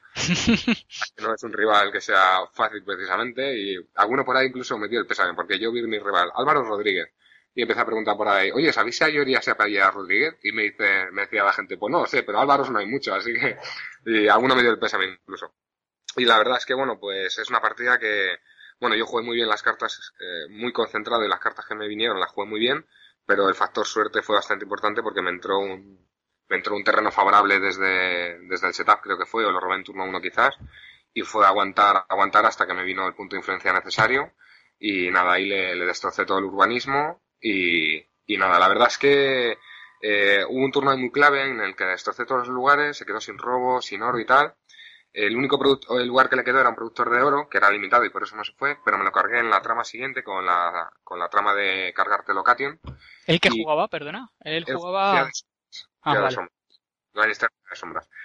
Y justo en el turno anterior eh, le, le dejé entrar no sé qué reto a intriga y militar. Eh, él pensaba que no iba a dejar entrar al reto porque le iba a subir ese personaje a la mano, pero le dejé entrar al reto y lo que le subí fue un queco de estos de dos de oro, un aliado de estos de dos de oro, le subí a la mano, con lo cual empezó su siguiente turno con tres de oro, sin ningún oro, sin ninguna location y casi sin personajes en mesa. Do- dos tal. Entonces, la verdad es que ahí la partida estaba hecha, pero bueno, como yo digo en mi report, ahí se nota donde hay un buen jugador y sobre todo no solo un buen jugador, sino el tío es un luchador, porque aún la partida duró no sé si tres o cuatro tramas más a dolor, donde la partida estaba vendida porque yo tenía a todos los nobles subiendo y bajando, tenía vasallo, pues, mercenarios en mesa, tenía la vípera ahí con contadores y duplicado, aquello, aquello era insalvable. Y la verdad es que el tío, joder, el tío luchó, hasta el final. al claro. final ya fuerte, ¿eh? aguantó hasta trama 7, ¿eh? Aún sacó su balar y, y trama 7 aguantó el, el tío. Así que, así que nada, muy bien. Es un buen ejemplo de, de gente que, que, bueno, que sabe luchar hasta el final. Oye, que, que nunca sabes, ¿eh? Que, que aluciné porque la partida estaba tal que, o sea, yo no soy de los que suele ceder una partida y juego hasta el final y de hecho en el top 32 ahí estuve a punto de ceder pero seguí jugando. Pero macho, estaba la cosa que era pa- para ceder, eh, madre mía, pero bueno. Muy bien, la verdad es que el tío es un, es un jugador de primera y se nota cuando juegas contra él y, y yo ya te digo, ese factor suerte me ayudó y bueno, luego supe jugar bien las cartas. Y nada, pues en el turno 3 fue mi primera derrota y, bueno, primera y única, de hecho. Y, y nada, fue contra un caballeros del Reino Baratheon, suizo, Christian, que, bueno, de hecho luego pasó al top y cayó con Stukov en top 16, no, en top 8 creo que cayó con Stukov. O top 16 o top 8. La verdad es que el tío era buen jugador y la partida no tiene mucho misterio. Fue la típica partida de Baratheon Caballeros contra Martel Colina Hueca, que son todas iguales. Es, el Martel aguanta lo que puede, el otro baja todo lo que tiene, intentando forzar un balar temprano el otro para bajar todo lo demás y tener cuanto más nombres posible en mesa. Yo mm, tuve la infinita suerte que me entró un heraldo, busqué al área, se la puse en mesa y con eso aguanté pues hasta trama 7. Eh, el tío encerró su balar eh, en, en trama 7 y luego ahí bajó todo, tenía sedes, tenía mares para bajar ahí de todo. Y entonces jugó toda la última trama porque luego venía mi balar, claro. claro. Y estábamos 14-0 y, y nada, la cosa estaba hecha relativamente para mí porque era contar los nobles que yo tenía en mesa, los contadores que le iba a subir a él, no iba, no iba a llegar a 15. Pero cometí un error y es que le dejé entrar en Sinopo a militar porque estaba en 13 y con el Sinopo se ponía en 14. Y digo, eh, después, de, y Brienne ya estaba tumbada porque había entrado con ella a poder o algo así. Y entonces digo, bueno, podría subirle ya, no sé si era Renly que tenía dos contadores de poder, bueno, un personaje que tenía dos contadores de poder, se lo subo ahora a la mano se lo subo luego. Pensé, bueno, se lo voy a subir luego, que tiempo tengo. Pero lo que me di cuenta es que entre esos quecos eh, que me, con los que me entraba militar, que era pues un pollo que me había robado mi compromesa seductora para no poder hacerle sin oposición, y bueno, dos mierdecillas más, pues uno de esos mierdecillas tenía renombre. Ah, este es el, el del francés del renombre que hemos dicho antes, ¿no?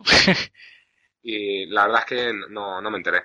No me, y de repente me dice, si no, pues renombre. Y fue como, oh my god. ¿Sabes? Porque es que fue, ya te digo, le subo cualquier cosa a la mano, ya se queda en 13, y creo que era su último reto. En realidad, yo no tenía más que pasar, no tenía ni por qué hacer reto. ¿Sabes? Le iba a subir a la mano algún queco y tal, pero luego venía mi balar. De hecho, por ejemplo, Renly, que es un ejemplo que he puesto, a Renly no, probablemente aunque tuviera dos contadores no se hubiera subido a la mano. porque luego venía el Valar y casi prefiero que... La verdad es que fue un error muy tonto. Pero bueno, me dio muchísima rabia, pero fíjate, yo perdí esa partida y si la hubiera ganado a lo mejor no entraba en el top, ¿sabes? Porque luego te cruzas con yo que sé quién y, te cascas, ¿no? ¿Sabes? Que, que bueno, las cosas son así y ya está. Luego me tocó con el, uno de los jugadores más curiosos del torneo, también le mencioné antes, y es que fue un jugador que llevaba apenas un mes jugando, pero como, bueno, eh, estaba, vivía relativamente cerca y bueno, también se notaba que venía otro juego de cartas, pues bueno, ya tenía un poquito de control, pero, pero era muy lento jugando, muy lento. En un, en, de hecho, luego a la siguiente ronda tuve un cruce igual que él, y en el mismo tiempo que con él jugué eh, ocho tramas creo que fueron, o nueve tramas muy pocas, con el otro jugué catorce. Fácil, ¿sabes? O sea que el hombre jugaba bastante, bastante lento. La, eh, la, persona encantadora, tengo que decirlo, me había cruzado con él en el turno anterior, y la verdad es que muy bien. Lo único, bueno, cometía errores que, que tú estabas enfrente y decías, menos mal. él, era un Targaryen colina hueca, me montó el combo este que hay ahora tan moderno de las lanzas nuevas estas que cuando entra un personaje levantas a otro personaje y el sin, entonces está sin techo, recupera una carta de descartes, recluto, entonces levanta el sin techo, sin techo le vuelvo a, eh, rodear, recluto, eh, consigo otra carta de descartes, entramos en reto, bajo a alguien con ambos y vuelvo a levantar el sin techo. Tres cartas por turno recuperadas de, de descartes. La verdad es que fue un poco cíclico porque yo le iba dando todo el rato lo mismo una besada, un mar del verano, porque tenía dos festines de crías ahí atrapadas en, en descartas que nunca le daba, con lo cual pues, a priori no le iba a venir, y un Dragon Tiff. Le daba siempre lo mismo. Él usaba la besada en alguien para bajarme la fuerza, habitualmente solía ser Edric, me subía Edric a la mano, con lo cual le salvaba, y pues nada, así todo el rato controlando retos. La verdad es que se acabó el tiempo. Yo ya hubo un momento en que incluso me planteé llamar a un juez para que le pidiera que se diera más prisa, porque es que yo le iba a ganar y se estaba viendo en la mesa, pero es que el tiempo me comía. Y bueno, pero es que no lo hice pues porque el chaval era muy majo, la, y que daba... bueno, que no, no, era, no se veía que fuera algo intencionado. Para nada era algo intencionado. Él me pedía perdón todo el rato, tal, y de hecho, fíjate, si no era nada intencionado, que termina el tiempo, él iba ganando 10-8, técnicamente era victoria modificada para él, pero yo le dije, oye, mira, eh, los dos, o sea, él me reconoció que un turno más y le destrozaba porque él estaba sin balas, sin personajes en la mesa, yo tenía todos los nobles, eh, estaba Arián, ¿sabes? Estaba, estaba hecho para mí. Y en un turno más, pues él no me iba a poder entrar a nada, porque ni siquiera tenía un queco con, con, con, icono de poder, no iba a poder entrar, yo le iba a masacrar, vamos, él me lo reconoció y también me reconoció que, que si la partida hubiera sido más deprisa, que pues probablemente yo me hubiera salido. Entonces, pues nada, yo le pedí el empate, el tío me dijo que le parecía bien, pero bueno, era muy legal con las normas y tal, llamamos a un juez, él quería pues saber si lo que estaba haciendo era legal, el juez pues bueno, acabó diciendo que vale y tal, y pues nada, empate, que de hecho ese empate fue el que luego me permitió entrar al top. Así que, siguiente partida, un, no sé si polaco, no sé dónde era, que se llama Mijael, Michal, y también jugaba también Colina Hueca. La partida pues muy similar, me saca también el combo de lanceros y sin techo, me consigo comer el sin techo, con lo cual le eliminé el combo, que fue lo que tal. Eh, yo estuve a punto de salirme en un momento dado porque monté a la Viper con todo el tinglao, ¿vale? Y con también un lo llama a pensar, con lo cual no me lo podía subir con búsqueda de arresto y tal. Tenía no sé cuántos contadores de poder. Y nada, yo tenía pues mis vasallos acompañándola, tenía quecos, pero el tío se las arregló para entre lo que me quemó y el claim militar dejar a la Viper sola y me sacó un sentenciado al muro que, bueno, yo ya me imaginaba y me esperaba, pero que dolió, dolió enormemente porque yo no sé si estaba ya en 13 o 14 contadores de poder, ya me salía. Y nada, destrozó la Viper entera, pues ya te digo, Viper con copia, con fuerza no sé cuánto, nada, era, era un espectáculo aquello, pero nada, se me fue. Y nada, pues ahí la partida se reseteó un poco y pasó a ser, pues, él iba siempre con una pequeña ventaja de contadores de poder, o sea, pues 9, 7, 11, 10, siempre con una, ahí uno o dos contadores de poder avanzando. Y nada, pues yo a base de controlar eh, o sea, eh, controlar sus retos con, con, con, mis nobles. Yo no podía nunca atacar a poder porque tenía que usar mis nobles para levantar sus ataques de poder. Con lo cual, pues la partida más o menos se mantenía en un estatus y íbamos subiendo los dos poco a poco a base de sin oposiciones. En un momento dado eh, ocurre el problema que se dio en esta partida y es que eh, eh, en dos turnos seguidos, que fueron como dos turnos muy determinantes, con Magister y Lirio en mesa, pues me queman dos huérfanos esos dos huérfanos me habrían servido para quitarle los iconos a su dragón. No habría podido entrarme en poder, entonces mi Arián no la habría tenido que utilizar en subirle su dragón, que además su dragón el de matar locations, con lo cual me mataría Roca Gris, con lo cual ya habría entrado en dos retos de poder con aumento de claim y sin oposición y todo el rollo. Probablemente no me hubiera salido la partida estaría al revés. Y en ese momento, eh, ya me ha matado el segundo huérfano, me ha matado no sé qué, no sé cuántos, le subo a Magister Lirio a la mano, le entro a intriga y se lo consigo robar. De puta madre. En ese momento me da por revisar el mazo de descartes y el mazo de muertos. Y llevaba, resulta que llevaba dos, dos turnos por lo menos, dos, tres turnos jugando con Magister Lirio muerto. Oh, Eh, efectivamente. Yo en ese momento, digo, como, sinceramente, mira, eh, de lo que jugué con él, en ningún momento me pareció que fuera una truja o similar. De hecho, luego hablé con otros españoles que, se, Ayoria, por ejemplo, se había cruzado con él otros años. Nadie tenía esa, esa sensación y te prometo que yo no tenía esa sensación. Y yo lo que le iba a decir es, joder, o sea, yo le dije, joder, tío, pero ¿cómo cometes este error que has visto lo determinante que ha sido? Y, y yo no, yo ya te digo, lo que le iba a decir es, venga, vamos a seguir jugando y que sea lo que tenga que ser y ya está. Y, le iba a decir eso y vamos a seguir jugando.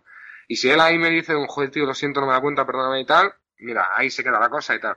Pero me empezó a poner un poco excusas raras, me dijo no sé qué de no porque no sé cuántos, no porque tal, o sea, me empezó a decir cosas raras, yo no lo entendí muy bien, me mosqueo y entonces llamé a un juez y digo, mira, eh, ahí la cosa pues ya me puse un poco tenso, porque él se puso un poco tenso, eh, empezó a decir, o sea, empezó a decir cosas que no eran ciertas, costó bastante rato y que hubiera tres jueces ahí delante de él metiéndole caña que reconociera que me había cepillado dos huérfanos en dos turnos diferentes, porque al principio no reconocía ninguno, luego reconocía uno. No sé, eh, le, por ejemplo, luego decía que no, que Magister Liria había muerto en esa ronda, que realmente solo lo había hecho mal una vez. Entonces, ya. Costó reconocer, yo creo que fueran más tramas, pero costó reconocer que por lo menos en dos tramas había estado en juego sin tener que estarlo, y que los dos huérfanos, que era lo más determinante de la partida, habían caído con Magister Lirio. Lo acabo reconociendo y, bueno, eh, me dieron la, la victoria modificada a mí. Eh, Stukov, que era uno de los jueces, luego decía que tendría que haber sido una victoria completa porque, porque tal. Ayoria, por ejemplo, que estuvo ahí, que yo le llamé porque yo estaba viendo que los jueces estaban incluso comentando de, de seguir la partida sin más. Entonces yo llamé a Ayoria para que, joder, para que intercediera de alguna manera. Bueno, pues también le conoces, pues dices, oye, consiguió convencerles de que el error era garrafal y que implicaba victoria modificada. Ayoria y Aliria me dijeron una cosa que tienen razón los dos, que también era culpa mía porque al fin y al cabo yo no me había dado cuenta de que él estaba jugando un personaje único que estaba muerto, y eso también es responsabilidad mía. Y si bien es verdad, eh, al final lo que se dijo un poco es que el error del otro era bastante mayor implicaba también una posible trampa, aunque no fuera, aunque el tío fuera legal, implicaba una posible trampa en el sentido de que si lo había hecho aposta, pues, pues era un tema. A ver, una cosa, yo no sé cómo estará en ese sentido el reglamento en torneos eh, de Juego de Tronos, pero sí es cierto que un error de ese calibre, a lo mejor en otro juego, es una descalificación. Directamente el torneo, eso es lo que... Vamos, por lo menos la partida, ¿sabes? La partida por perdida, el resto no lo sé, pero en otros juegos eso la partida va fuera. Incluso a lo mejor no sé, que a ti te dijeran algo, porque si es algo obligatorio, tiene que ser por parte de las dos. Eso es lo que me comentaron a yo y a, y a Lidia, y yo, pues hablando ahí con los jueces, había un juez francés, un juez, había jueces de varios sitios, yo también reconocí mi error, porque obviamente, tal, eh, precisamente en ese sentido yo argumenté el hecho de que el Magister Lidio llevaba bastante tiempo muerto, en el hecho de que, joder, si hubiera muerto en la trama anterior, como decía el chico, pues, los huérfanos estarían, ¿no? vivos. Recordaría de que acaba de morir Magister Lirio, pero es que ya te digo, eh, murió a principio de la partida prácticamente, ¿sabes? En ya, vale, vale. Pues en ese punto me planto con 16 puntos. Una victoria por mi parte supone que entro al top, porque sería eh, el 4-2, que iban a entrar varios 4-2 a top, eh, son 20 puntos, y yo si ganaba estaría con 21 puntos. Con lo cual sería una especie de un punto intermedio entre 4-2 y 5-1, con lo cual me quedaría seguro. Por otro lado, como le dije a mi contrincante, a Jeff, le dije de coña, digo, solo me falta la derrota modificada para desbloquear el logro de has logrado todos los, todos los resultados posibles en torneo oficial, ¿no? Porque ya llevaba una victoria, una derrota, un empate, una victoria modificada y solo me quedaba la derrota modificada. Pero bueno, eh, fuimos a, a, la muerte. Jeff llevaba Targaryen. Yo pensaba que lo llevaba de Colina porque el testeo que estuve haciendo la noche anterior, que yo jugué alguna pachanga con él y tal, era de Colina Hueca, pero lo llevaba sin agenda. Es un, bueno, un invento que se ha hecho él, también, bueno, lleva, también lleva el combo lancero sin techo, pues no sé, Jorah, Darío, lo, bueno, un poquito típico mazo Targaryen, tendría sus cualidades o sus peculiaridades, pero yo no llegué a verlo porque la verdad es que la partida fue bastante rápida, en el sentido que yo salí muy fuerte Claim 2, con vasallos indigentes, robando a muerte, tres lo llamo a pensar en la mano, un escudo de papel con el que le cancelé el match and more, eh, la Viper en mesa, eh, yo salí en turno 1, para que te hagas una idea, vasallos, indigente y viper. Estamos hablando de que recluté 7, 9 eh, y 14 contadores de oro recluté. Porque me entraron también dos mares del verano con los que pagué la Viper, eh, reductores, me entró de todo. Me entró de todo.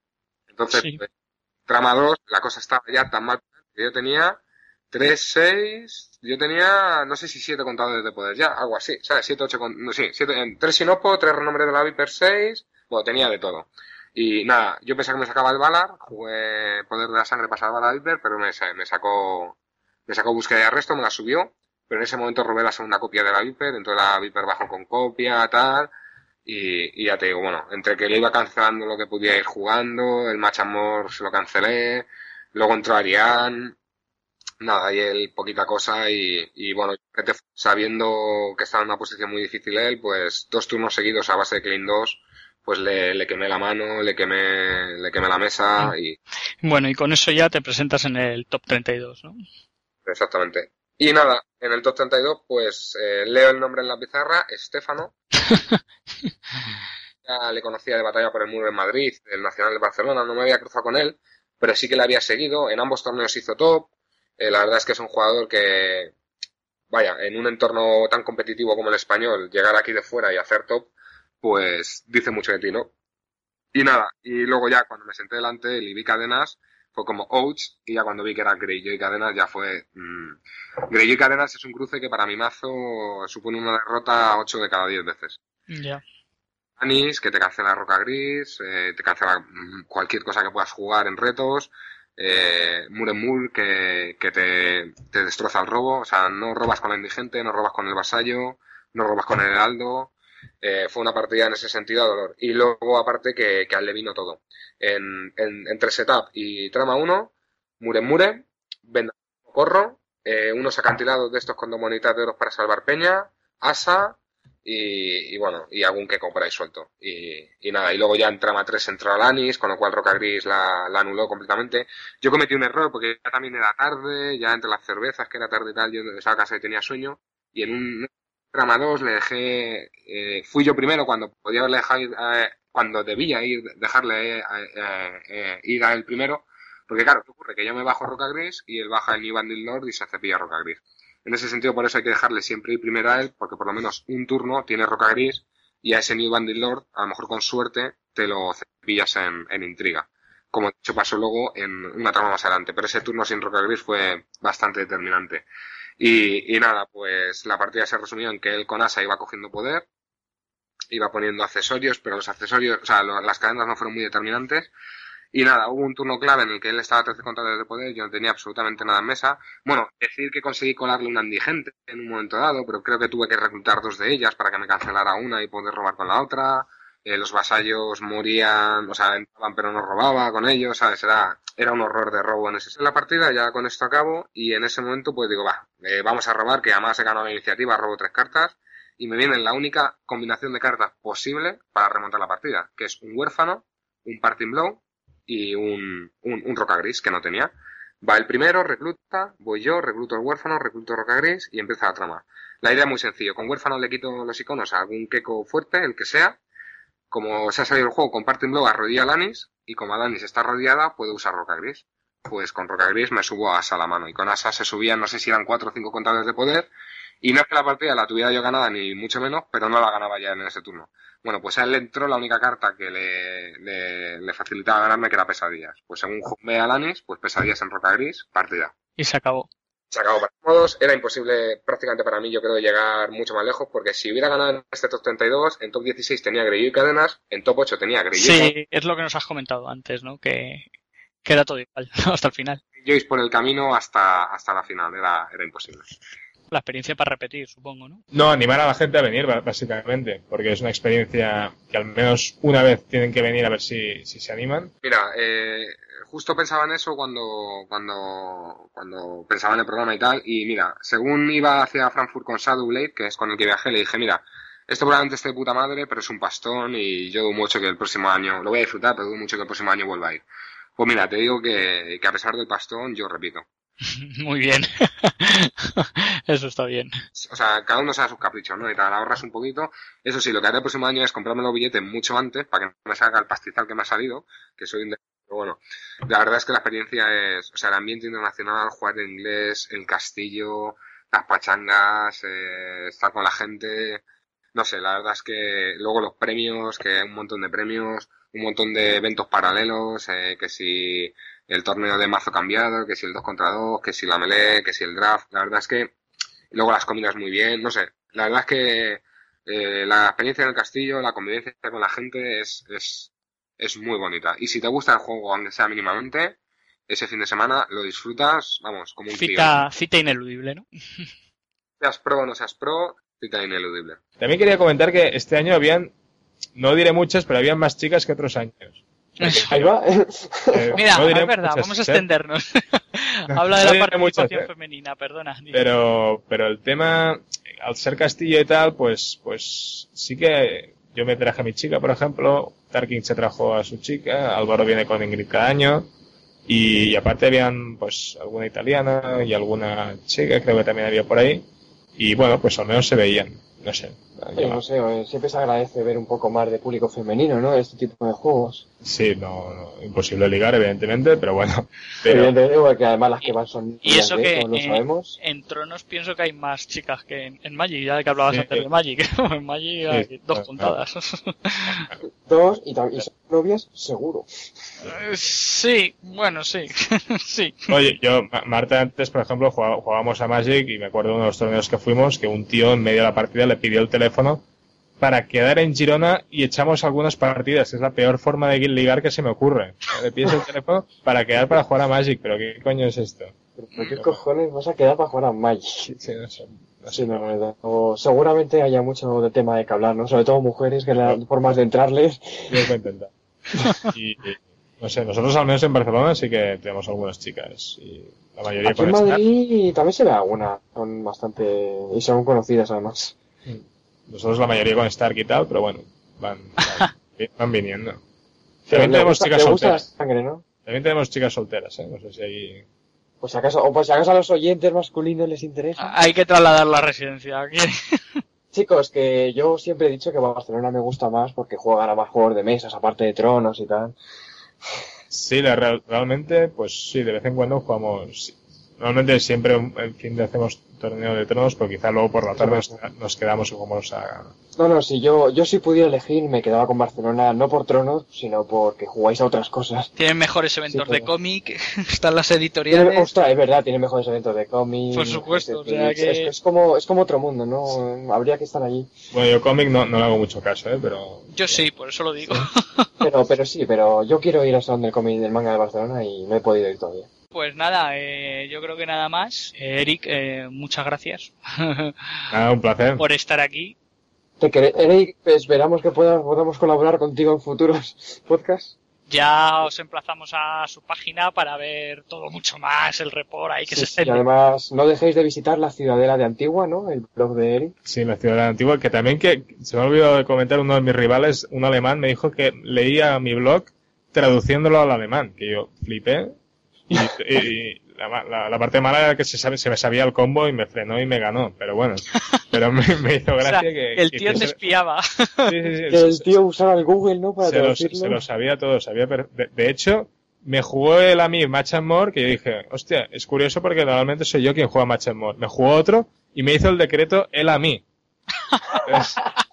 Es mi, mi mundo o sea, fue como el contracombo, ¿no? Sí, sí, digo, ah, qué majo, traduce el blog, qué bien, pam, y, y, decreto.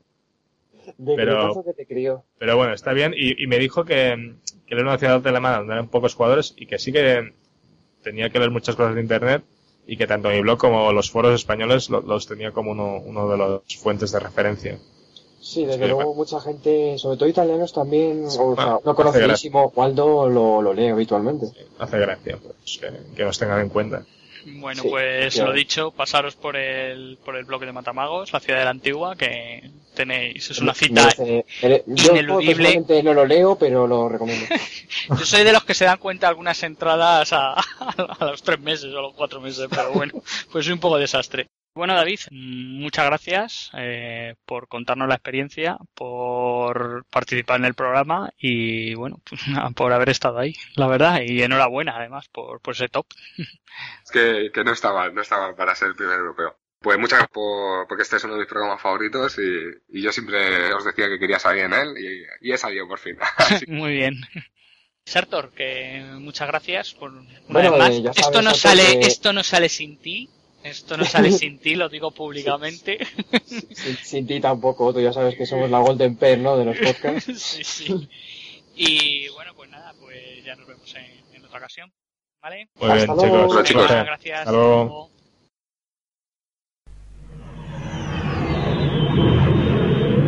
Informe las unidades. Rojo 2 a la escucha. Rojo 3 a la escucha. Rojo 11 a la escucha. Rojo 7 a la escucha. Rojo 4 a la escucha. Rojo 6 a la escucha. ¿Y rojo 5? ¿Alguien sabe dónde está rojo 5? Señor, R2 informa que no han despegado de la base. ¿Cómo que no han despegado? Hay que destruir la estrella de la muerte como sea o será el fin de la rebelión. Lo quiero en el espacio ya. Lo siento, señor, pero parece que se han ido a grabar un podcast sobre el juego de miniaturas de X-Wing. Maldita sea. Ya sabía yo que ese granjero rubito no era de fiar. A todos los cazas, pongan sus alas en posición de ataque. Negativo, señor. Nos retiramos a escuchar el podcast. Maldita escoria rebelde. Tanto si quieres unirte a la rebelión como acabar con los rebeldes, no dejes de escuchar Rojo 5, tu podcast sobre el juego de miniaturas X-Wing. Noticias, análisis, debates, estrategias y mucho más disponible en el blog rojo5.blogspot.com y también en iVoox e iTunes.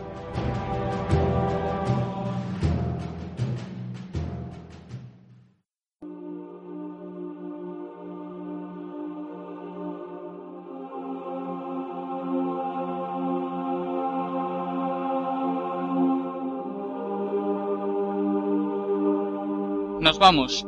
Muchas gracias por estar ahí, por seguirnos. Eh, aunque resulte cansino decirlo, creo que no está mal repetirlo. Eh, muchas gracias por los comentarios que nos hacéis llegar a través de las distintas formas de contacto que tenemos e incluso en persona. Deciros que estamos en balarmorbullypodcast.blogspot.com, en ivos y como sabéis desde el programa pasado también podéis acceder o pues, podéis descargar el programa desde iTunes. Para entrar en contacto con nosotros también tenemos una dirección de correo balarmorgulipodcast.gmail.com También podéis seguir en Twitter arroba balarpodcast. Comentaros que la música que ha sonado durante todo el programa tiene licencia Creative Commons y es obra del artista Triad y Celestial Aeon Project poco más. Eh, emplazaros para el próximo programa. Espero que este podcast os haya metido el, gusanillo de, jugar a Juego de Tronos. Jugad mucho, pasároslo bien y sobre todo no, os olvidéis de disfrutar. Un saludo y hasta el próximo programa.